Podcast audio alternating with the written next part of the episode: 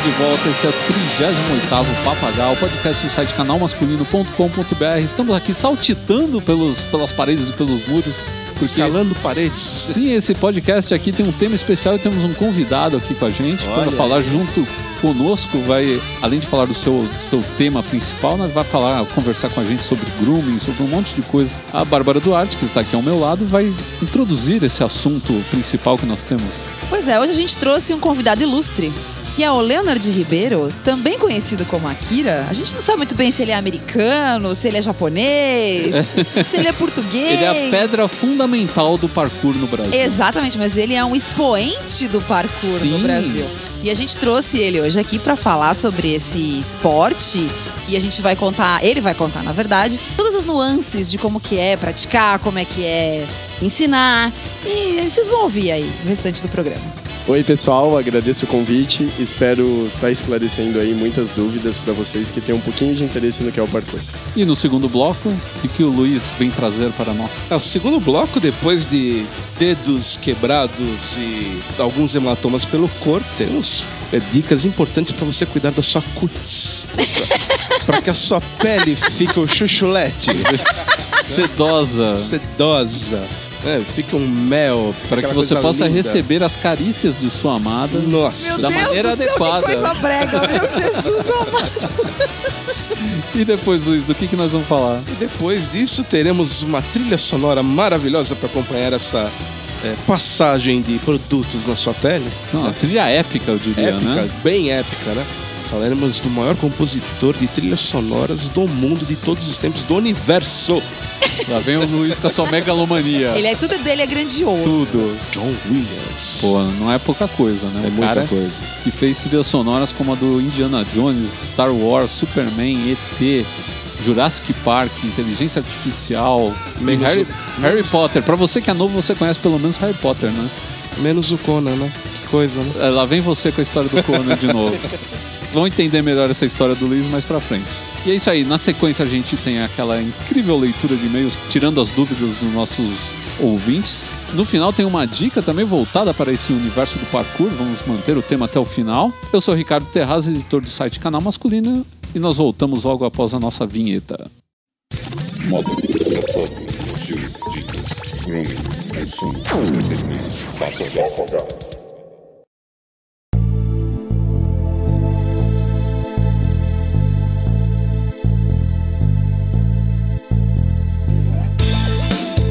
momento é de falar de esporte no nosso podcast. É uma Futebol de novo hoje? Não, chega de futebol. Esse esporte que está decadente no Brasil, né? Depois Opa. da perda Depois vergonhosa. da Copa. É, todo mundo tá descendo o pau nos jogadores brasileiros, mas o, o esporte ele não morre no futebol, né? O Brasil ele tem essa fixação no futebol que é até meio ruim para os outros esportistas, porque perde muito em patrocínio, é, incentivos, né, que os caras não têm, mas a gente tem bons esportistas em várias áreas, né? Do skate à natação. É verdade. Só que os caras não têm tempo para O cara tem cinco empregos e nada no final do dia, sabe? Coitado do cara, né? É, são poucos esportes que o. Que o cara pode se dedicar, porque ele tem Exatamente. patrocínio Exatamente. e tal, né? E hoje a gente vai falar de um esporte que é até sui generis. A gente pode chamar de esporte o parkour? Em parte, sim. Porque em parte. Qual a parte dele que é esporte, a outra não. E a parte que não a parte que é esporte é o treinamento. E a parte que não é esporte é a competição. O parkour ele é um esporte sem competição. Ele não tem competição, é verdade. não né? tem competição. É uma coisa incrível, porque o fundador do esporte, do parkour, né, o David Bell, já desde o começo ele tinha a intenção de não colocar as pessoas competindo uma com a outra, mas com seus próprios medos e limitações. Então, na verdade, existe uma competição E é contra, muito mais os, legal, porque é contra contra, seus você demônios mesmo. interiores. Muito bom. Nossa senhora. Contra isso- a sua parte frágil, né? Dá pra fazer um roteiro de quadrinho muito louco do, do Batman. Batman fazendo um parkour pra vencer a morte dos pais. Nossa. Ele dentro da caverna, no É. meio dos morcegos, pulando. Pulando de estalactite pra esca- estalactite. E qual, qual que é a origem do parkour? O parkour ele surgiu na França na década de 80, mais ou menos. Então ele estourou é, em 1990 é, fora do Brasil. Então aqui a gente nem tinha noção que existia o parkour.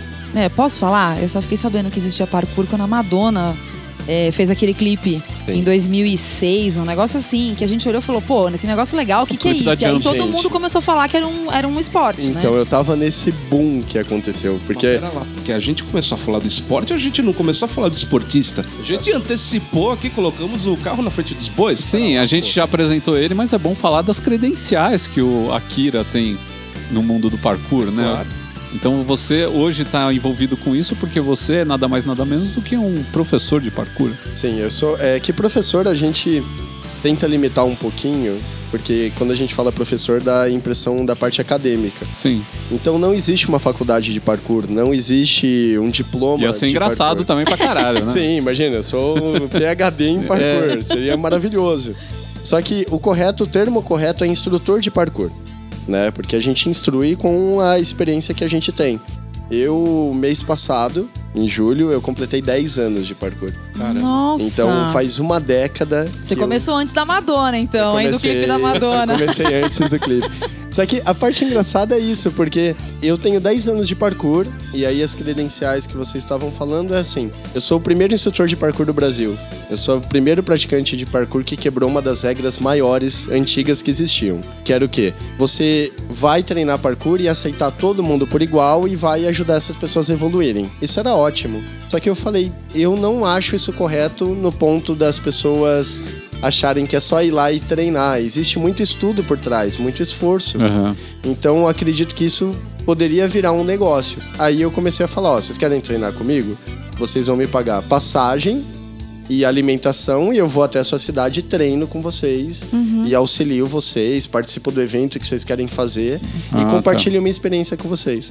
E aí isso começou Ah, a é entrar na- justo. Sim. Eu também acho. É. E aí isso começou na parte de visitar várias cidades. Então eu viajei quase o Brasil inteiro, ajudando várias pessoas em várias cidades pequenininhas, cara. Tipo, pequenininha lá no, no meio do Paraná, no canto que ninguém nunca vai treinar. Hoje em dia os caras têm um grupo lá e eu auxiliei os caras. E aí depois isso virou um ponto de as pessoas mesmo chegarem e falarem, Akira, a gente quer Akira porque no parkour eu fiquei conhecido como Akira, que era um apelido que eu tive no Kung Fu e quando eu era pequenininho. E eu mantive porque eu achei legal. Aí as pessoas chegaram uma hora e falaram, eu queria ter aula. Aí eu falei, pô, tudo bem, vamos fazer um treino. Não, eu não quero um treino, eu quero uma aula. Eu vou te pagar e você vai me dar toda semana. Olha, você aula virou um personal trainer de parkour. de parkour. E aí, só que não foi uma coisa que eu quis, entendeu? Então, eu morava no interior de São Paulo, eu, eu nasci em Garça, e depois eu morei em Bauru, depois eu morei em Botucatu e consegui vir pra São Paulo. Na hora que eu cheguei em São Paulo, eu não achava emprego aqui. E a minha formação mesmo, eu sou formado pela Polícia Federal como guarda-costa. Então, Meu Deus do céu. Só. São credenciais muito loucas. é, e eu trabalhei bastante tempo como guarda-costa. Pensei que o cara falar eu era é, contador da, É. da Coca-Cola. né? Nossa, e, meu, é, é impressionante, porque foi uma, foi uma coisa bacana. Eu gostava muito dessa área militar, então meu pai é militar, meu avô era militar, então eu saí da área militar e falei, meu, eu gosto do parkour e tá dando certo. Então Ah, as legal. pessoas começaram a pedir essa demanda de serviço e todo mundo negou. Todo mundo falava, não, não tem aula, eu vou te dar o treino daqui 15 dias. Não, eu quero toda semana, senão eu não vou evoluir treinando uma vez por mês. É verdade. Eu não vou conseguir. Como assim você não vai conseguir é, uma vez por mês treinar e evoluir? Claro que você vai. Mas o cara que falava isso era um cara que treinava todo dia. Então eu acabei percebendo que uma vez por semana, duas vezes por semana era essencial para a pessoa evoluir. E, cara, deu certo. Hoje em dia eu tenho mais de 40 alunos, às vezes tem mais de 50 alunos. Então você hoje dá aula todo dia. Sim, eu dou aula quase todo dia. Então eu parei com a parte de segurança, né? Eu tenho formação também como supervisor de segurança patrimonial na parte de sistema de segurança de residência e fábricas. Acabei deixando de lado, é uma coisa que o mercado tá tão saturado e aí por eu estar fazendo uma coisa tão inovadora, acabou dando muito certo. Aí eu acabei criando o primeiro curso de parkour do Brasil e me tornando o primeiro instrutor de parkour do Brasil.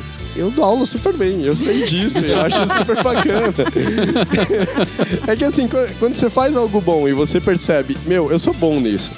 É. Aí você se empenha. É, então, lógico. depois disso eu criei um site, que aí o site é o parkourbrasil.com. Só que antes eu tinha um site chamado leparkourbrasil.blogger.com.br. Isso. Tá muito complicado, né? Aí eu, não, vou mudar leparkourbrasil.com. Aí o cara, ah, não, a gente já criou o Le Parkour Brasil, um outro grupo. Aí eu falei, tudo bem. Aí não dá pra usar os dois o mesmo nome. Aí eu coloquei o meu Brasil com Z. Então eu criei Parkour Brasil, tirei o Le, porque eu, é, antigamente se falava Le Parkour. Sim. Hoje em dia é só Só parkour, parkour. porque o Le é um artigo em francês. É. E, E os aí- americanos eles chamam de outras maneiras, né? Eles É gostam. free running. Tem um outro nome. Tem o free running, tem o parkour, tem tem mais uns nomes, tricks, free trick. É, eles Sabe? adoram Só colocar esses nomes. É, é legal que eu até comento pra vocês que existem o parkour dos filmes e existe o parkour verdadeiro. Parkour que quer dizer? O parkour que significa percurso, Percurso. em francês, só que ele é escrito com C. Então o David Bell ele colocou o K no parkour, ele tirou o C e colocou o K, porque como é feito na rua é um pouco mais agressivo. É. E aí ele falou que o K dava agressividade. Aquela coisa meio de esporte radical, né? Dá Isso. uma- um piquezinho. É considerado um esporte radical? Então, hoje em dia o parkour é considerado esporte radical e na verdade a gente quebra isso, né? Muitas mães vêm acompanhar a pessoa no treino e ela acaba percebendo que não é tão radical quanto parece. Uhum. Porque a mídia tenta te vender isso. Então o parkour ele tem uma filosofia muito pesada atrás. Mas voltando então um pouquinho ao início do parkour, como que o cara chegou nisso? De, ah, vou sair pulando pelas ruas do- do- da minha Pelos cidade. prédios. Né? Como que o cara chegou nisso daí? O, o parkour ele tem dois pontos essenciais filosóficos, que é um de George Herbert, que é o ser e durar. Então você tem que ser algo e durar sendo algo, e ser forte para ser útil. Uhum. Então você tem que ser forte, completamente hábil no, no seu meio. E toda aquela força, toda aquela habilidade, ela tem que ser útil para você e para a comunidade, para as pessoas. O que, que aconteceu? O pai do David Bell, ele era bombeiro.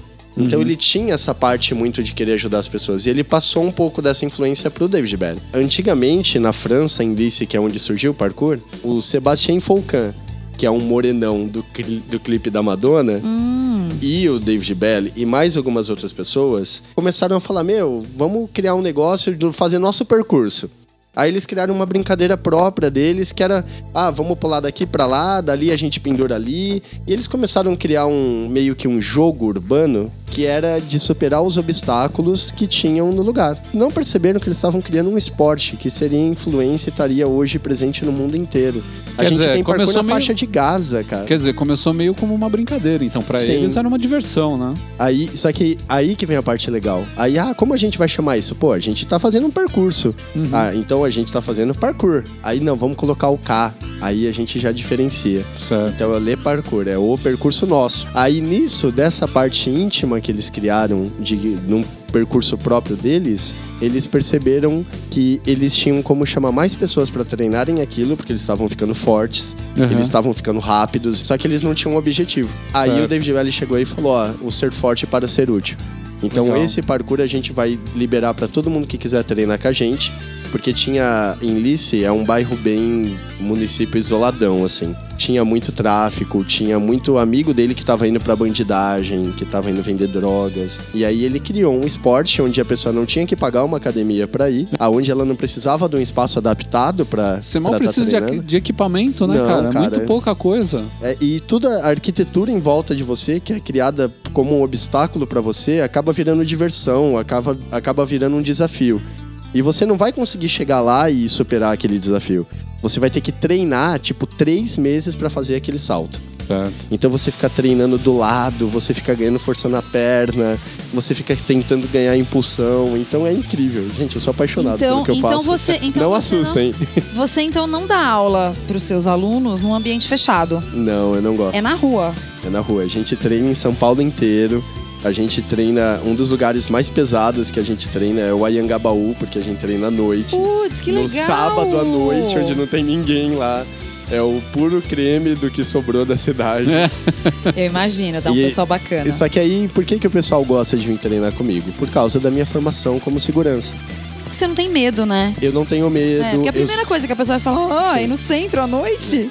Esse cara é maluco, né? É doido. É, só que assim, eu já, eu já tive muitas situações, agressão, de acabar tendo que sair no soco com alguém. Eu não me orgulho disso, mas não vou deixar ninguém roubar meus alunos, entendeu? Ah, mas não, é- não é perigoso. Hoje em dia é legal que a gente tem um sistema meio Mad Max. É, porque todo mundo, é sério, todo mundo em São Paulo, a gente tem um uniforme característico, que é uma camiseta preta escrito parkour em laranja. E todo mundo conhece esse uniforme. Então a gente chega na Sé, a gente bota a mochila no meio da Praça da Sé e vai treinar. Eu pensei que A vocês gente- tinham uma cúpula do trovão. Não, seria incrível, impressionante. Entra aqui, entra aqui, vamos resolver isso aí. Só, que, gente, eu juro pra vocês, é foda, cara. Porque eu acho isso incrível hoje. Eu chego na Sé e deixo a mochila lá, às vezes vem um carinha, um batedor de carteira, algum noia lá. E aí o cara vai, tipo, meu, vou pegar a mochila, tá ali. Vem um cara e fala, não pega que você não vai escapar dos caras. Não pega. Principalmente porque a perseguição ia ser uma coisa louca, Oh, né? é, cara. imagina a multidão É, é correndo atrás. impressionante, porque a gente quando tem que pegar é, é legal, é gostoso. A gente já ajudou muito. Puta, acho que eu vou começar a fazer parkour também. Tô me animando. Deixa eu cara. perguntar uma coisa. Pode perguntar. Perguntar uma coisa, na verdade, em proveito próprio. Eu sei Vai que lá, muita vai lá. gente vai querer perguntar também, mas é por minha causa. Quem tem problema de joelho pode treinar isso? Porque eu fico vendo esses saltos e eu falo, "Ah, primeira coisa, meu joelho já doeu já. E eu acho muito legal. Então, ó, eu tenho alguns alunos meus que têm condromalácia. É, que é o que eu tenho. Ok, parabéns. e aí, toda essa galera, tipo, eu juro pra vocês, existem casos e casos. Então, ah, eu tenho que fazer um salto de 3 metros. Não, você tem um problema no joelho, você vai fazer de um. Aham. Aí, existe um tipo, é, vários médicos falam que se você parar de exercitar, piora É, a, a, minha. condromalácia. A minha. Então você tem que exercitar, É. você tem que forçar até chegar ao ponto que incomoda, não dói. E no parkour a gente tem muito exercício que não tem esses saltos que vocês veem no filme e tudo mais. Por exemplo, o parkour não tem mortal, não tem acrobacia. Ah, Ah, não. Quer dizer então que aquilo que a gente vê na TV não, não é. existe. Aquilo lá é- se chama free running. E quem inventou o free running, quem batizou o free running foi o Sebastião Falcão da Madonna. Então assim, o David Porque aquilo fica, aquilo fica bonito, né? Aquilo Sim. fica, dá um efeito, né? Na, É- pra é- quem tá vendo. É um parkour né? pra turista, né? é um parkour pra turista, é um parkour já apelão, entendeu? É. Mas, poser, assim, é um parkour poser. Pose. A, a verdade é assim, hoje em dia eu tenho muitos amigos que praticam freerunning. Então eu percebi uma coisa. O cara pra praticar um freerunning bom, saber virar acrobacias boas, ele tem que ser bom no parkour. Então primeiro o cara fica muito bom no parkour e depois ele faz o freerunning. Aí ele vai treinar durante 30, 40, 50 anos. Só que hoje em dia a galera que tá entrando já tá entrando no freerunning. Então o cara mal entrou, quer virar um mortal de costa. Aí, meu, na boa, vai bater a cabeça aí, quebrar vai parar a no coluna. Partoba, né? Aí, não, na boa, vai virar o professor. Vai, vai, vai parar no Partoba, ou vai aparecer no treino igual o professor Xavier, assim, saca? Tipo, com duas rodinhas e, e eu vou rir, cara. Porque Não, é- eu sou mal a ponto de rir. Isso de daí saber. é que nem o cara que quer fazer skate e quer aprender o freestyle logo de cara. É Primeiro isso. você tem que aprender a andar. Não, é isso. Né? Existe o básico. Então, o parkour, ele é muito direto. Então, o parkour, primeiro, ele vai fortalecer o seu corpo. Então, a gente tem muito exercício físico. Flexão, abdominal, agachamento. Meu, é muita coisa, tá? Muito exercício mesmo. Tanto que o nosso treino, ele é conhecido por ser um dos mais pesados na parte física, em quesito de aula. Porque hoje em dia tem vários lugares no Brasil que você pode fazer aula. Só que, na boa, a gente não paga aluguel. A gente não paga IPTU. Entendeu? A gente não paga energia elétrica, porque a gente treina no escuro à noite com uma lanterninha e vai treinar e é super bacana. Porque já é uma experiência meio turística em São Paulo. Para a maior parte dos alunos, tem cara que chega lá e fala: aqui eu trabalho aqui do lado há 20 anos, eu nunca passei aqui. Olha que legal aqui, É, olha é essa arquitetura. Ah, isso, essa parte deve ser Meu, muito legal. é- e é incrível porque você já não vê, você não tá andando e passeando por ali. Você vai andar, parar e ó, vamos subir essa parede. Caramba, como assim? É impossível, tem dois metros e meio. Não, vamos subir, vamos treinar. Aí o cara sobe, ele ganhou a vida, entendeu? É impressionante. Então, eu, eu hoje em dia, eu fico muito feliz com o meu trabalho, porque o parkour, ele envolve muito mais características do que você chegar lá e só começar a pular. E ele envolve um processo de evolução física, onde você vai perder barriga, ganhar força, ganhar resistência. Você começa a sentir que você está mais saudável. E aí, quando você sente que você está mais saudável, você começa a perceber que toda limitação urbana já não serve mais para você. Um corrimão que antes te impedia de atravessar, você pula ele e vai embora, cara. Você economizou meia hora de volta que você tinha que dar. Ah, eu tenho que dar meia hora de volta pra subir e pegar meu ônibus. Não, o cara vem, sobe a parede de 3 metros, escala e pegou o ônibus. Já deve ter gente pensando em fazer parkour pra poder pular a catraca do metrô, né? É, não, a coisa mais fácil que tem é Agora isso. não dá mais, porque agora tem o, vi- o vidro de. O tem vidro, né? a portinha É, de vidro. mas só é. algumas estações. É, só algumas. E qual foi a cidade mais legal que você praticou no Brasil? Com exceção de São Paulo, né? Porque acho que São Paulo tem muito lugar legal pra fazer, né? Com exceção de São Paulo. cara, um lugar muito gostoso é Santa Maria, no Rio Grande do Sul. Sério? Sério. legal. E lá é porque eu não sei. Primeiro porque o ar lá é diferente. É. Eu gosto de eu percebo isso. Eu chego no lugar pra treinar, você fica ofegante, sabe? Aham. E lá você respira, parece que o ar ele é limpo, entendeu? É, é assustador. Provavelmente é porque é, né? É, é, é muito limpo. A, a galera lá é legal. Tipo, os caras vão lá pra treinar por causa das loiras de olho azul, universitárias, que é uma cidade universitária. Mas é bem-vindo, sabe? O parkour você sente lá que ele é bem-vindo. Você começa a treinar, um policial ele sabe que você tá fazendo parkour, você não tem uma abordagem. Ah, que legal. entendeu? Diferente daqui, né? Que Não, era aqui, aqui agora até que tá legal. Eu não posso, eu não posso ser hipócrita de falar que São Paulo é, tá numa situação onde o parkour tá sendo bloqueado, você não pode subir. Mas existe um negócio que eu quero deixar bem claro. Eu tenho uma equipe, tá? Eu tenho o CNPJ, eu tenho uma empresa aberta, eu tenho um site conhecido e tudo mais. Então eu sou conhecido como uma instituição, a instituição Parkour Brasil. O meu, os meus alunos eles são conhecidos como lepartanos. Então foi uma piada que um aluno fez falando: esse treino tá tão pesado que é um treino espartano. Só que é como é do Le Parkour, então é Lepartano. Aham. E aí eu coloquei o nome do meu site do curso Lepartano. Então você entra lepartanos.com, você vai entrar no site do curso de parkour. É um nome totalmente nada a ver com parkour, podia ser curso de parkour. Entendeu? Mas eu achei bem legal criar uma identidade própria. E a gente usa uniforme. Então a gente vai escalar, o cara sabe, esse é um cara do parkour. Agora tem os caras do parkour que, meu, o cara quer ser um mendigo do parkour. O cara. é sério. Vocês vão ver vários vídeos, se você entrar no YouTube e colocar parkour, a galera usa calça bem larga, porque é pra manter as pernas bem soltas e o movimento. E dá um estilo. Na hora que você pula, É. aquela calça fica da hora. É. Só que o pessoal vai sem camiseta, com uma calça rasgada, cheia de barro, É. com um tênis zoadaço. E aí, o que, que vai acontecer, cara? A polícia vai passar e vai falar: é um bandido. É. O cara tá Dá invadindo. uma confundi- confundida básica, Então, né? fica a dica, se você é bandido, você faz uma camisetinha escrito parkour. Imagina o policial olha assim no telhado de uma casa, ah, o cara, beleza. o cara aí tá passando Uma parkour. televisão nas costas, pulando o muro. né? pulando o muro. É né? parkour, é uma nova modalidade com eletrônicos. Parkour com eletrônicos. É. Nossa, isso daí daria uma bucha, gente. mas é engraçado. Mas é, é esse que é o ponto. O parkour, ele é bem aceito em São Paulo, mas você não pode exagerar também, porque você pode danificar patrimônio público. Aham, É. Então, eu treino em lugares que, assim, é um concreto que pode bater um carro ali e não vai quebrar. Então, se eu bato o pé ali, não vai quebrar. É um corrimão forte que não vai quebrar. Agora, não é sair pulando em qualquer lugar, porque, meu, você vai quebrar um corrimão do metrô, É. você vai ganhar uma bucha pra tua vida gigante É. ali. Então, a gente treina no metrô já aqui em São Paulo há seis anos. A gente nunca quebrou um corrimão. É, Já é- as costelas. é, então. Aí é Na, na verdade, acidentes graves no, no parkour, assim, de alguém quebrar um braço, uma perna, nunca tive. Tem acidente, sim. Mas, meu, a gente tá numa aula, então tem um processo, sabe? A etapa 1, 2, 3. Aí o aluno entra, vou pra etapa 3. Não, Cara, não dá. Darwin vai lá e cutuca a alma desse É, cara. é entendeu? lógico. E vai separar na hora esse cara, porque aí ele vai fazer o movimento, vai bater a canela e vai rasgar Já a canela. É. Então, eu tenho um curso de primeiros socorros também, então eu sempre tento atualizar. E isso ajuda muito. Então, eu tenho um acidente, eu vou lá e eu consigo resolver, acompanhar. Mas são acidentes bobos e a maior parte não é pelo curso, é pelo aluno que, sabe, tipo, ó, Quer você vai fazer etapa, aquilo. né? Não, é, ele quer pular uma etapa. É. A gente se orgulha de ter um curso assim bem seguro.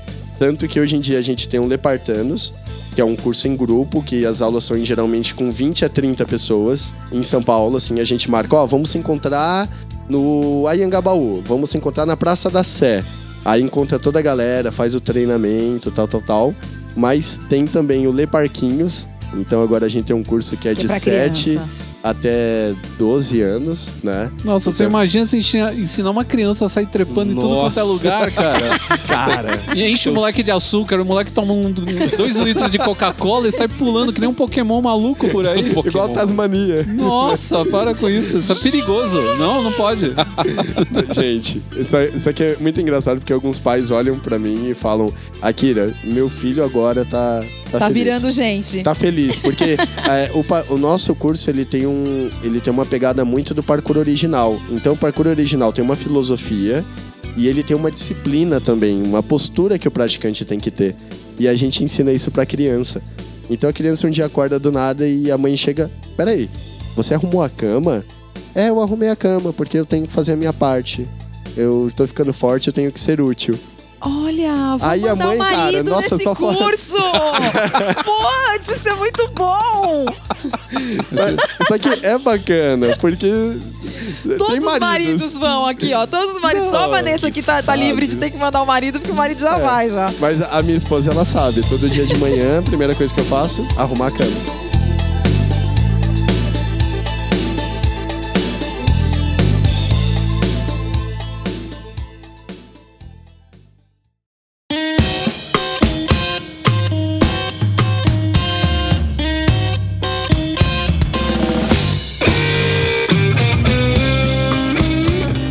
Falar de um assunto que normalmente os homens acham que cai no mundo das frescurites. Depois de um bloco testosterona, E aí, né? depois desse bloco aí, homens, homens rústicos, né? Que escalam paredes É. e pulam os muros. E a gente vai falar.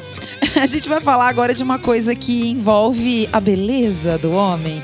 Mas, como diz a minha pauta aqui, o meu segundo bloco é o quê?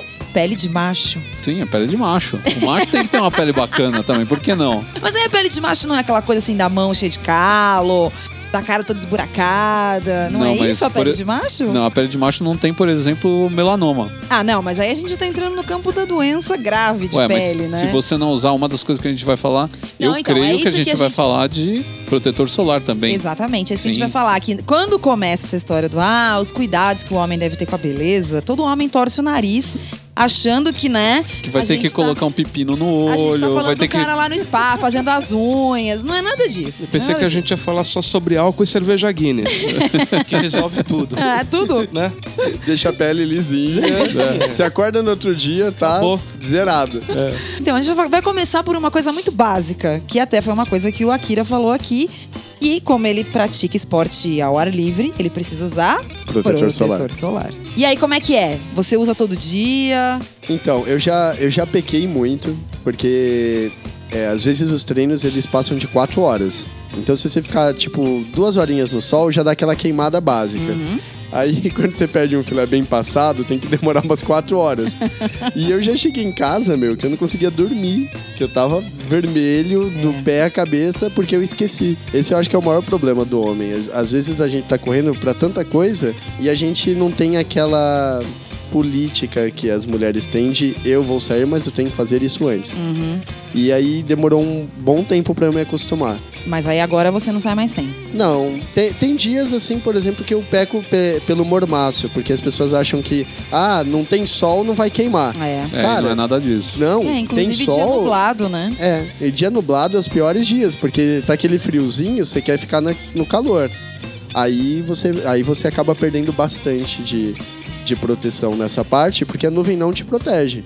Aí hoje eu passo o protetor solar, mas às vezes eu deixo pra passar em cima da hora e não é recomendável. Não, é, Eles você tem que falam que passar você com tem- certa antecedência. Eles indicam meia hora antes É. de você se expor ao sol.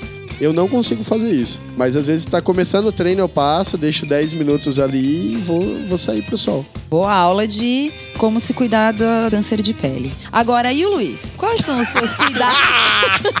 Guinness. Vamos lá. Ele não deixou nem eu terminar de perguntar. Ele passa- Ele já começou a rir. Passa já. cerveja na cutis. Cerveja.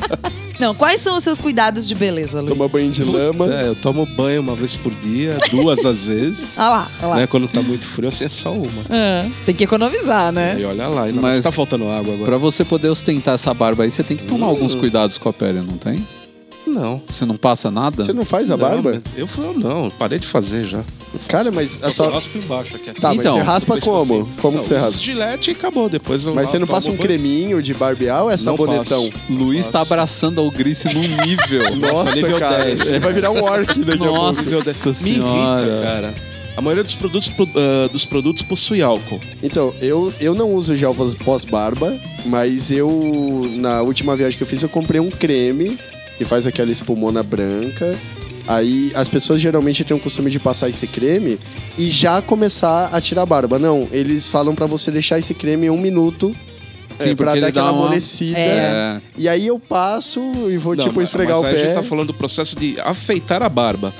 Não, eu, eu já tô indo no posterior, no pós-barba. Ah, entendeu? entendi. O afeitar, Você olha, usa óbvio, um- é isso.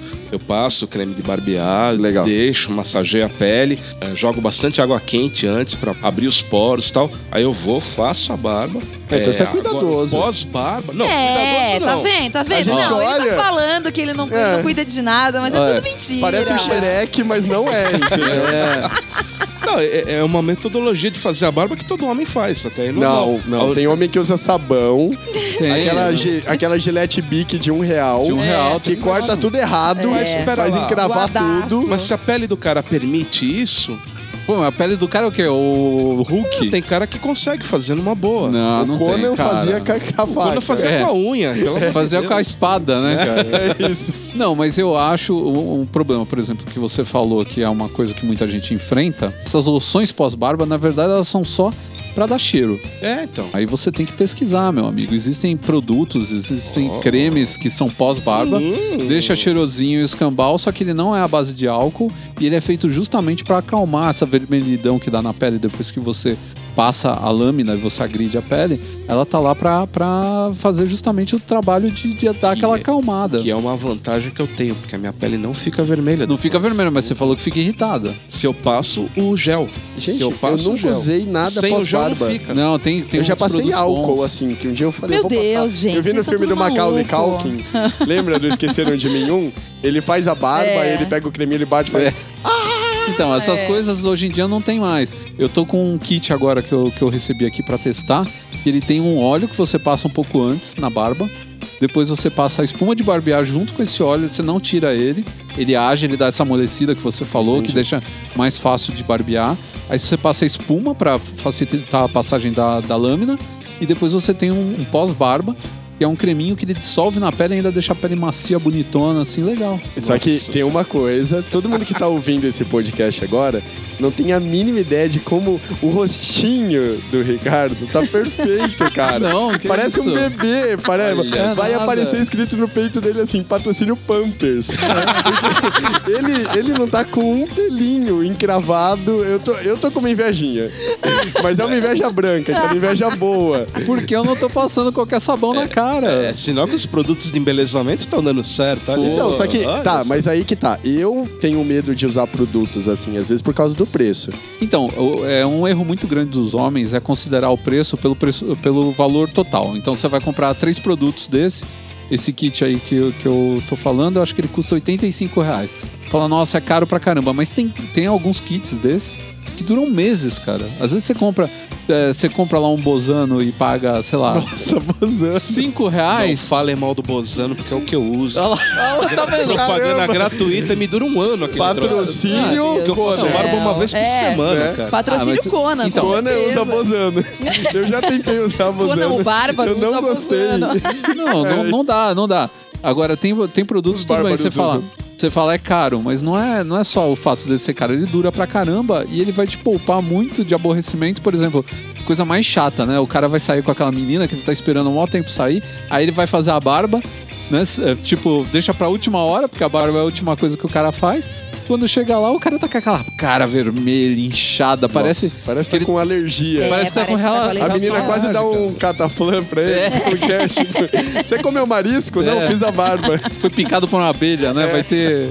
Vai fechar a garganta do cara. É. Mas esses produtos ajudam a não encravar o pelo? Também, coisas? eles têm uns é, componentes que ajudam a não encravar. Aliás, eu fiz um, um post essa semana sobre um, um produto da Ana Pegova, que é voltado para homem, E um dos, dos ativos dele é pra não encravar pelo na pele. É, eu às vezes sofro com isso. Eu fico com o pelinho encravado e parece uma espinhazinha. É, assim. vira uma bolinha, né? É, nossa, é Dói, é horrível. horrível. A né? única coisa que é enrolação é o papo do anti-envelhecimento. Então esse papo dessas coisas mágicas que não envelhece a pele, blá blá blá, isso daí a ciência já falou que é muito difícil de conseguir fazer com que é, não, você não tenha ruga, você não tenha marcas de- de- no rosto, né? Agora, é, essa parte de proteger mesmo, de deixar a pele mais macia, de melhorar o barbear, isso daí rola sim, porque os caras já estão. As tecnologias, vamos dizer assim, estão bem avançadas. E, e uma coisa que eu tô achando legal ultimamente é que cada produto que eu conheço de marcas grandes, eles estão empenhados em pegar o homem agora. Sim. Sim, Porque, porque. eu, eu gosto de me cuidar. Então Aham. eu gosto de usar um perfume legal, eu gosto de usar um desodorante legal. Eu não exagero, eu não sou aquele metrosexual que gasta bilhões em- Aham. em, produtos. Mas eu tô vendo que cada vez mais tá sendo lançada uma linha pra gente e isso é bom, cara. Porque Mas não a linha é. masculina existe há anos. A cerveja Guinness. Você molha um pouquinho do dedo É na cerveja, passa no pescoço, tá pronto, Isso, tá perfumado. Aquele cheirinho, Deus aquele cheirinho amargo, delicioso. É, aquele- Tá perfumado. Cheirinho de Homer Simpson, Nossa! né? né? Tipo, com aquela mesma cueca de uma semana e com cheirinho de cerveja Mas Guinness. de 2008 pra cá, de 2008 a 2013, o mercado de beleza masculino duplicou. Ele tá crescendo muito mais do que o mercado feminino. É porque o homem finalmente entendeu que cuidar dessas coisas básicas não transforma ele no- num rapaz afeminado, que é a Gente. maior parte do, Assim, é, pelo menos a vida inteira eu vi isso, que esse era o medo do homem, Ah, né? você viu isso? De se cuidar e, e- e achar que por causa disso ele tá passando uma imagem, né? Não, que não eu- é o que ele deveria Bárbara, ser. não é que você viu isso. Até eu mesmo. Eu, a partir do momento que eu olhei e falei, meu, eu quero. Eu tenho poucos pelos no peito. Então tem homem que tem uma genética que é peludo. Se eu fosse peludo, eu ia deixar, ia parecer um urso. Meu Deus. Entendeu? Tony Ramos. É, o Tony Ramos, assim. Aí, só que eu falei, eu tenho só uns pimenta do reino no peito aqui, É. eu vou raspar. Ah, você é gay. É. Aí eu, você raspa o peito. Aí chegou uma hora que tô abrindo o coração aqui. que Olha, é assim, momentos consultório. verdades. Momentos verdades. Que é o seguinte. Tá sendo criado o produto? Sim. A demanda, ela não é pra gay ou pra hétero. Ela é pra todo homem. O gay, ele é homem. É. É. Entendeu? Antes de mais nada, ele tem um corpo de homem, Sim, né? ele é um homem. É. Então, tipo, ele tem um pelo de homem grosso, igual pelo de homem, a não ser que seja um gay que toma hormônio, essas coisas. Mas eu, hoje em dia, eu percebo isso. Eu gosto, por exemplo, de tirar o pelo do peito, eu gosto de, às vezes, tirar o pelo da axila, porque eu acho que o cheiro fica melhor, o perfume pega mais. Sabe, um desodorante, ele pega mais quando você tá com a axila raspada. Eu gosto de fazer a barba. E eu não faço a barba ou todo esse tratamento só por mim. É por respeito à minha esposa, pra ela sair com um cara bonito. E isso daí eu acho que é bem-vindo. Ih, Então não tá dando certo. Ah, ela tá comigo. ela tá comigo até agora, aqui, ca- companheirona, então tá valendo, cara. Mas assim, é que eu gosto que ela me veja bonito do jeito que ela me conheceu. A maior parte das pessoas casa e, meu, para de se cuidar. Ah, aí ferrou-se. É, então que seja bem-vindo todos esses produtos. Continuem lançando aí todas as marcas, É. até a Bozano. e tamo aí. Não, incluindo aí também a parte de hidratação, que o homem tem que ficar bem atento a isso. Essa parte de protetor solar e de de hidratação é muito importante, tanto para a pele das mãos, do rosto mesmo. Foi mostrado há um tempo atrás uma foto né, de um cara que era caminhoneiro e saiu muito em rede social, no Facebook, o pe- o pessoal colocou. Ele tomava sol só num lado do rosto por causa da janela do, do caminhão dele, né? Um lado do rosto dele era completamente detonado, essa parte do sol. Ele parecia que ele, o cara tinha, sei lá, 60 e poucos anos, parecia que ele tinha 100 anos de um lado e parecia que ele tinha 60 do outro, assim. Caramba. Ele era É. duas pessoas numa É, só. mas é Eu mesmo. não vi essa imagem, não. Então, porque o cara não passava protetor solar, o cara não passava hidratante nem nada. Então, não é só um caso também de você querer ser mais bonito ou não, é saúde mesmo. Sabe? Você pode pegar um câncer de pele, pode pegar. É muita coisa que tá envolvida nisso. Sim, então, é, eu comecei a ter um medo por causa do câncer de pele. Porque sim, tem que eu- ficar atento. Eu fico exposto ao sol mesmo, né? Então eu indico isso também pra todo mundo que treina comigo. Passa um protetor. Tem a galera nova que tá nem aí, mas uma hora que bateu um pouco de maturidade, aí a pessoa ela percebe que ela tem que se cuidar. A gente só, só começa a se cuidar depois que começa a ver que tá dando uma ruguinha aqui. Exatamente. Amoleceu É. ali.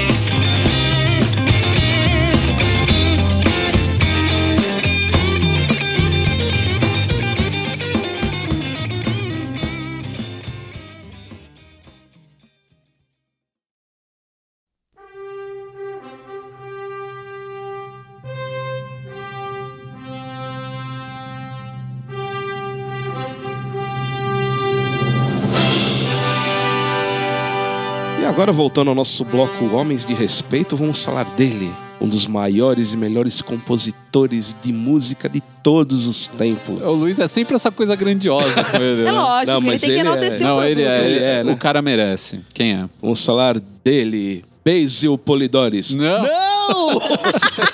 é que eu queria falar do Basil, pô. Ele fez a trilha sonora do Conan. A gente vai falar dele na Ah, oportunidade. Ah, então, tá. É, então, na verdade, nós vamos falar de John Williams. Exatamente. O cara que compôs tudo que você já ouviu até hoje. Co- Como diz uma amiga nossa, né? Conhecido como velho. O velho. O velho. O velho que faz as Ele músicas. é somente o velho. O velho, ele faz as músicas pro Barba. O Barba. O também Barba é. seria o, o George Lucas e o velho é o John, Williams. Mas é, é importante falar do John Williams. Eu acho que todo mundo aqui nessa sala já deve ter assobiado alguma vez uma musiquinha dele. Certeza. Cara, é impossível, porque o cara começou a fazer a primeira trilha sonora dele é de 59. Meu Deus do céu. De a lá gente pra não tava cá- nem vivo, né? A gente nem é- era projeto de gente. De lá ainda. pra cá, ele teve 49 indicações pro Oscar. Ele ganhou a primeira dele em 71 e foi com um violinista no telhado. Daí por diante, ele foi o, o Steven Spielberg, que era jovem nessa época, teve a sua atenção chamada para ele, né? Falou, pô, esse cara é bom e começou uma parceria com ele, né? E vem desde então.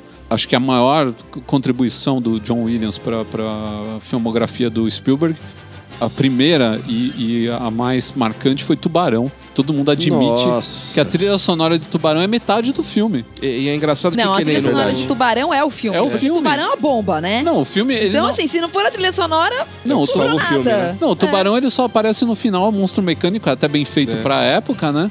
Mas ele. ele todo todo aquele, aquele clima que é criado com a trilha sonora é sensacional, né? E, e o engraçado é que você pega as, as músicas assim mais legais do rock, por exemplo, todas elas têm o seu riff característico, né? Uhum. Riff, pra quem não sabe, é aquela batidinha, né? Tipo, Um dos riffs mais conhecidos de todos os tempos é da Satisfaction, do, do Rolling, Stones. Exatamente, né? Então, é, que nem o, o tubarão, né? O riffzinho do tubarão. É, Tan, aquele tan, pedacinho tan, da tan, música tan, que se repete. Quer dizer, Isso grava na sua cabeça que nem um chiclete, né? É. Aí em 75 a gente tem o Tubarão.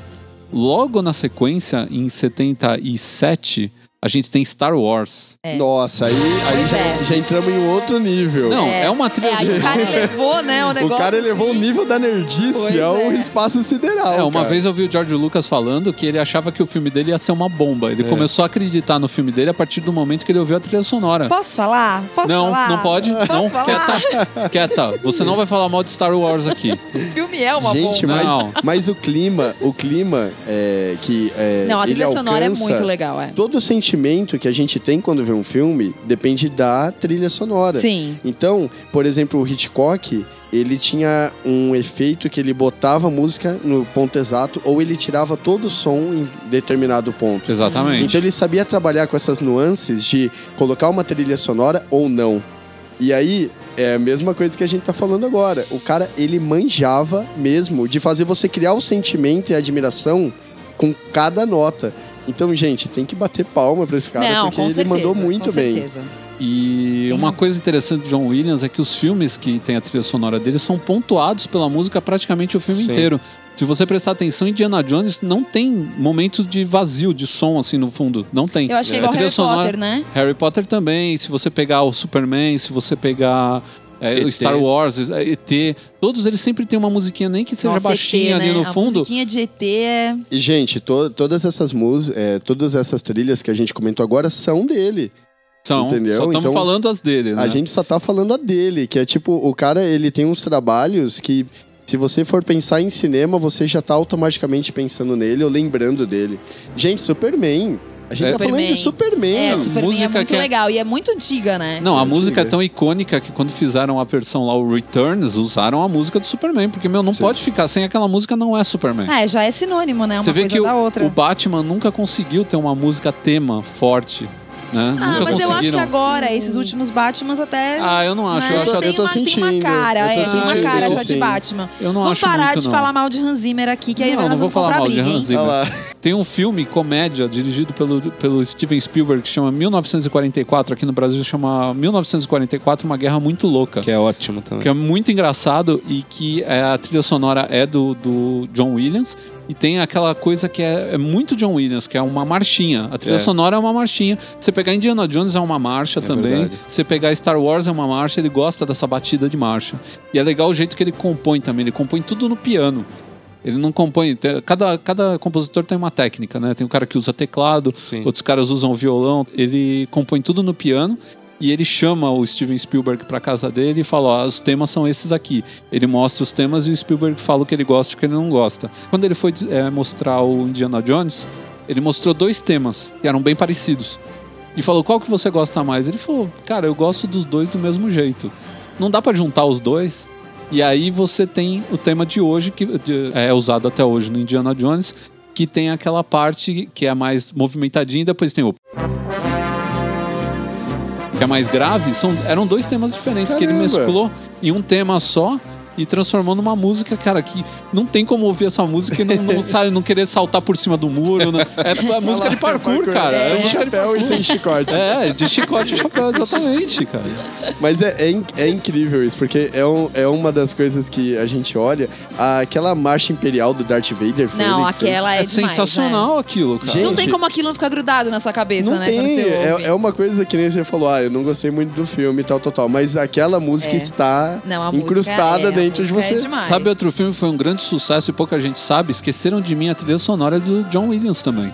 Ai, cara, o comecinho do filme dá pra lembrar aquela música meio de Natal. Sim, aquilo lá é meio- John Williams puro. Não, tem muita coisa. Tem filme que a gente nem prestou atenção em trilha sonora. Tipo, a lista de Schindler. Bom, Eu não prestei Jurassic, atenção na trilha sonora. Jurassic mas Park é, um dele. filme que eu não gosto muito, mas eu acho a trilha sensacional. Uma trilha É. que não tem como você ouvir e também tem aquela coisa de aventura, de descoberta, é muito legal, né? É. Inteligência artificial. E é tenso, hein? A trilha sonora do Inteligência Tensa, Artificial ela é tensa. pesada. Tem a do Patriota, que é a heróica, né? Sim. Aquela coisa é, que, que tem bem a ver com o Resgate do Soldado Orion também, no mesmo esquema, e também é dele, também é, foi indicada a Oscar. Prenda-me se for capaz. Harry Potter e o Prisioneiro. Bom, todos os Harry Potter do 1 ao 3. E depois os, os outros compositores que foram contratados, eles trabalharam em cima dos temas que o John Williams criou do 1 até, até o terceiro filme. Memórias de uma Geisha, Guerra dos Mundos também é dele, Munique. O último Indiana Jones ainda continua bom. O Spielberg só trabalha com ele É. e o George Lucas também só É trabalha bom com que ele. é um cabide de emprego, né? É, Bacana. só que eu vou te falar um negócio. Você tá fazendo uma receita e ela tá dando certo, você vai mudar o É, ingrediente? Não, não dá. lógico que Você não vai, de né, nenhum, cara? Não. E- Tipo assim, o cara que. O cara, o George Lucas, ele falou: Ó, eu não tô botando muita firmeza no Star Wars, acho que não vai fazer sucesso. Ele ouve a música e fala, agora vai. Meu, E na foi, boa. né? Não, e outra e coisa, Foi, né? e foi. A música do Star Wars, ela virou um elemento do filme. Não tem mais como tirar aquela música do filme. Tanto verdade. que, tanto que nos filmes, na trilogia que foi lançada a partir de 97, é, a música, ela, mesmo o tema, que era o tema seria do Luke, ela não, não pode aparecer no filme novo, que é o tema principal, ela aparece algumas notas ali no meio do, do, do filme. Faz uma Olha, menção. Faz uma menção. spoiler, assim, né? E tem aquele, aquele tema que é aquele tema mais heróico, esse aparece em todos os filmes, Sim. em duas versões inclusive, que é aquela versão mais movimentada, que é nos momentos de ação, e aquela versão emocionante que tem até aquela hora que o, o Luke sai da, da casa dele e fica olhando para os sóis de Tatooine se, se pondo, né? É. E pensando que ele quer sair do planeta, ele não quer viver aquela vida tal, e toca aquela música emocionante, é exatamente a mesma música, só que numa velocidade diferente. Então, Agora, tá aí a- olha o nível de nerdice Então- É, do Ricardo, pois cara. é. Então tá aí a as genialidade. Luas, as luas de Tunis. Não. Tunis não, seria iTunes no caso. Ah, o planeta chama Tatooine. Isso daí, cara, eu sou. Caramba, aí sim.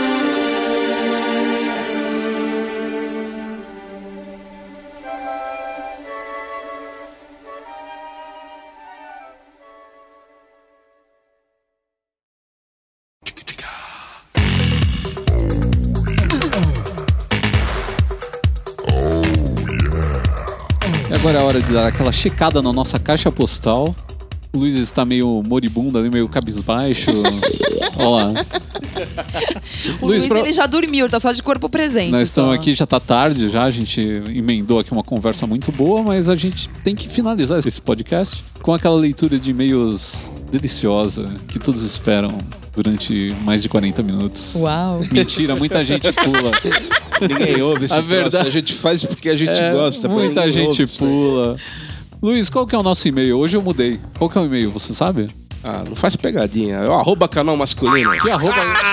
que isso, cara? É o Twitter. É o Twitter, Não. o arroba canal masculino? Não, não, é o Twitter. Eu pergunto... eu- era uma pegadinha, era um e-mail. O e-mail é o canal masculino, arroba. Não, tá tudo errado. Sei lá qual que é o e-mail. Que eu nem uso esse troço aí. Gente, é 11, é 11 e meia da noite, quase meia-noite, tá Ninguém todo tá mundo... funcionando mais. Eu acho que é contato arroba canal Não, masculino. não, no chute não vale. É Bárbara. papo h, arroba canalmasculino.com.br. É daí. Alguém tem que saber esse endereço. Vamos desafiar o Akira. Qual que é o nosso Tumblr? Canal masculino É. ponto tumblr ponto... Com, né, meu Ponto filho? com. Tumblr tem que ser ponto .com. Aí, Foi, foi bem, foi bem. Vai ganhar um pedaço de bolo formigueiro mais tarde. E é isso aí. Quem quiser acessar a gente no Facebook também, facebook.com.br canal masculino. Tem o nosso Instagram, que é arroba canal masculino, e acho que acabou, é só isso? Twitter, arroba canal masculino. Twitter, arroba canal masculino. E no canalmasculino.polivor.com você vê os looks que a gente monta lá e pega inspirações para o seu dia a dia. Vamos lá então pro e-mail do Peterson. Primeiramente, gostaria de parabenizar pelo excelente conteúdo que vocês disponibilizam tanto no blog como no podcast. Muito obrigado. Utilizo ambos e isso tem me ajudado muito. Sempre tenho dúvidas de que tipo de sapato ou bota utilizar com uma calça de sarja bege. Procuro pela internet e sempre acho fotos de pessoas que dobram a barra da calça até mostrar parte do pé. Não sou muito adepto a isso, por isso gostaria da sua opinião. Concordo com o Ricardo a respeito do sapatênis e por isso já descartei essa opção. Ah, Em- Opa! Toma, gostei, gostei. toma, Luiz. Vou jogar não dá, fora, ó, você vai hoje- se arrepender. Hoje ele não tá de sapatênis, ó.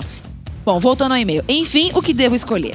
Abraço a todos e como vocês sempre pedem, estou classificando vocês como excelente no iTunes. Uh, ah, agora é verdade, sim! hein? Muito é bom, verdade. Peterson. Todo mundo classificando a gente lá no iTunes, dando cinco estrelinhas. Então, já que ele classificou como excelente, ele tem direito a uma resposta, certo? Sim. Então, Primeiramente, um abraço ao Peterson, que nos elogiou tanto e nos mandou essa, esse simpático e-mail. Ele está falando sobre dobrar a calça. Isso daí é uma coisa que é muito mais usada lá no hemisfério norte, onde as pessoas são mais civilizadas.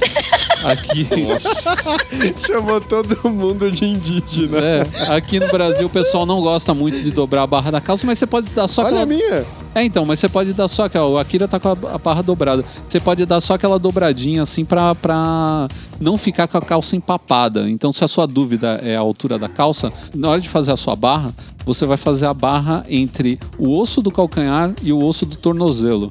Tem uma linha que passa ali no meio, essa é a altura da, da barra da sua calça. Se acertar ali, você vai ficar certinho em cima do seu tênis ou do seu sapato, sem ficar com o calçado, a, a barra toda empapada em cima dele. Porque ele não usa sapatênis. Ele não usa ah, sapatênis. Muito bom. Gente, eu tenho Coitado do pessoal. Catequizamos algumas pessoas. Mas eu tenho um Yay! sapatênis. Todo mundo tem sapatênis, Mas a gente eu enche uso o sapatênis saco. com calça jeans. Não, tá, a gente Não, enche o não, saco. não, não, não, não, não, não. Eu tô me sentindo Sapatênis mal precisa agora. ser banido da face da terra. Ah, deixa o pessoal usar os sapatênis deles. Ah, que que é isso? E o próximo e-mail é de Marcelo Martins. Olá, pessoal. Primeiramente, parabéns pelo site e pelo podcast. Eu nunca tive o hábito de ouvir podcasts e gosto muito do podcast que vocês fazem. A leitura do Luiz ela tem uma certa interpretação Não, tem, que me tem, cativa. É, É. muito bom. Nunca liguei muito pra moda e etc, mas de um tempo pra cá comecei a me interessar realmente. O site de vocês é disparado o que eu mais gosto. Muito obrigado. Olha aí. Opa! Mais que o Xvideos, pô. já, vi, já vi algumas matérias sobre cortes de cabelo, mas tenho entradas. Logo opto sempre por raspar a cabeça, pois acho tosco tentar disfarçar a calvície. Parabéns. Muito bem, parabéns. Boa, mandou Tô bem. gostando. É o segundo e-mail bom hoje, hein? É. Então gostaria de sugerir um tema a ser tratado no podcast. Melhores opções para calvos. Raspar a cabeça. Não precisa nem do podcast. né? Outro ponto, tenho como, como lazer o surf. Então minha outra sugestão seria fazer alguns comentários no podcast sobre moda surf e a influência do surf na moda. Dá sim, é legal. Tem uma grande influência. Bom, é isso. Obrigado pelas dicas que sempre acompanham e tem me ajudado muito. Abraços, Marcelo. Pô, valeu, Marcelo. Umas dicas boas aí, umas ideias pra, pra pauta. Legal. Gostei. Essa sugestão do surf é muito legal. A gente tava falando outro dia, inclusive, do Stussy.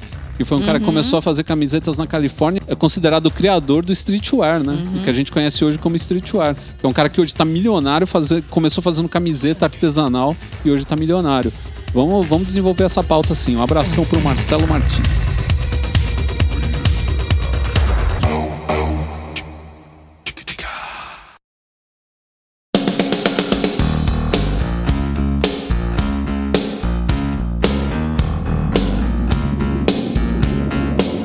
Minutos finais desse 38º Papo H. Como de costume, a gente dá sempre uma dica ou fala alguma besteira interessante que o cara possa... Ultimamente as dicas foram besteira, Só, né? não, só babaquice, mas é bom porque o cara pode usar depois na conversa de bar. Você sabe que a conversa de bar ela necessita dessa gama de assuntos inúteis para se manter viva, né? Vamos dar uma dica dessa vez, e é uma dica para puxar o saco do nosso convidado aqui, porque é, ele estava falando aqui sobre o curso que ele dá. E eu queria que ele falasse um pouco mais dos valores, porque eu acho que a dica aí é você se esforçar para pegar um pouco do seu tempo para fazer uma atividade física bacana. Então eu queria que o Akira falasse aqui de como que é o curso dele, rapidinho. Qual que é o valor que o cara vai gastar que a gente achou ridículo. tá, gente, é, primeiro obrigado pela oportunidade. Parabéns por não estar passando fome dando curso por esse valor, mas ele vai falar agora. Olha só, o curso de parkour a gente tem aulas em grupo, elas custam 120 reais por mês. Quantas aulas são por semana? São quatro aulas por semana. Esse cara vai morrer de fome, e cara. cada aula tem duração de quatro horas. Então você. Quatro horas, quatro aulas por semana por 120 reais no mês. Sim, Tá é bom. 120 reais, quatro aulas por semana. É um pra... Gandhi do parkour. esse Sim, cara. sim. É é uma forma de você não ter desculpa de atacado, eu não vou treinar. É verdade. Sabe, você não tem desculpa. É verdade, então... porque eu sempre quis fazer pilates e é fora de, da realidade. Então, eu Então, desisti. é Agora, é parkour eu tô pensando seriamente. E aí é legal que assim, o aluno, é, as aulas são de sábado, domingo, quarta e quinta noite, sábado de manhã e domingo à tarde. E o aluno monta o seu próprio horário. Então, se ele só pode vir quinta e domingo, ele pode fazer o horário dele. Se ele só pode vir sábado, ele pode vir só sábado. Uma aula por semana já dá um belo rendimento. Aí quem quiser se cadastrar, o cadastro é completamente online. Vai para fazer uma aula teste, o cara se cadastra no site, ele vem e paga 10 reais e faz uma aula teste de 4 horas Qual é o site? www.lepartanos.com ou entrar no Google, escreve curso de parkour, a gente é o primeiro lá no resultado.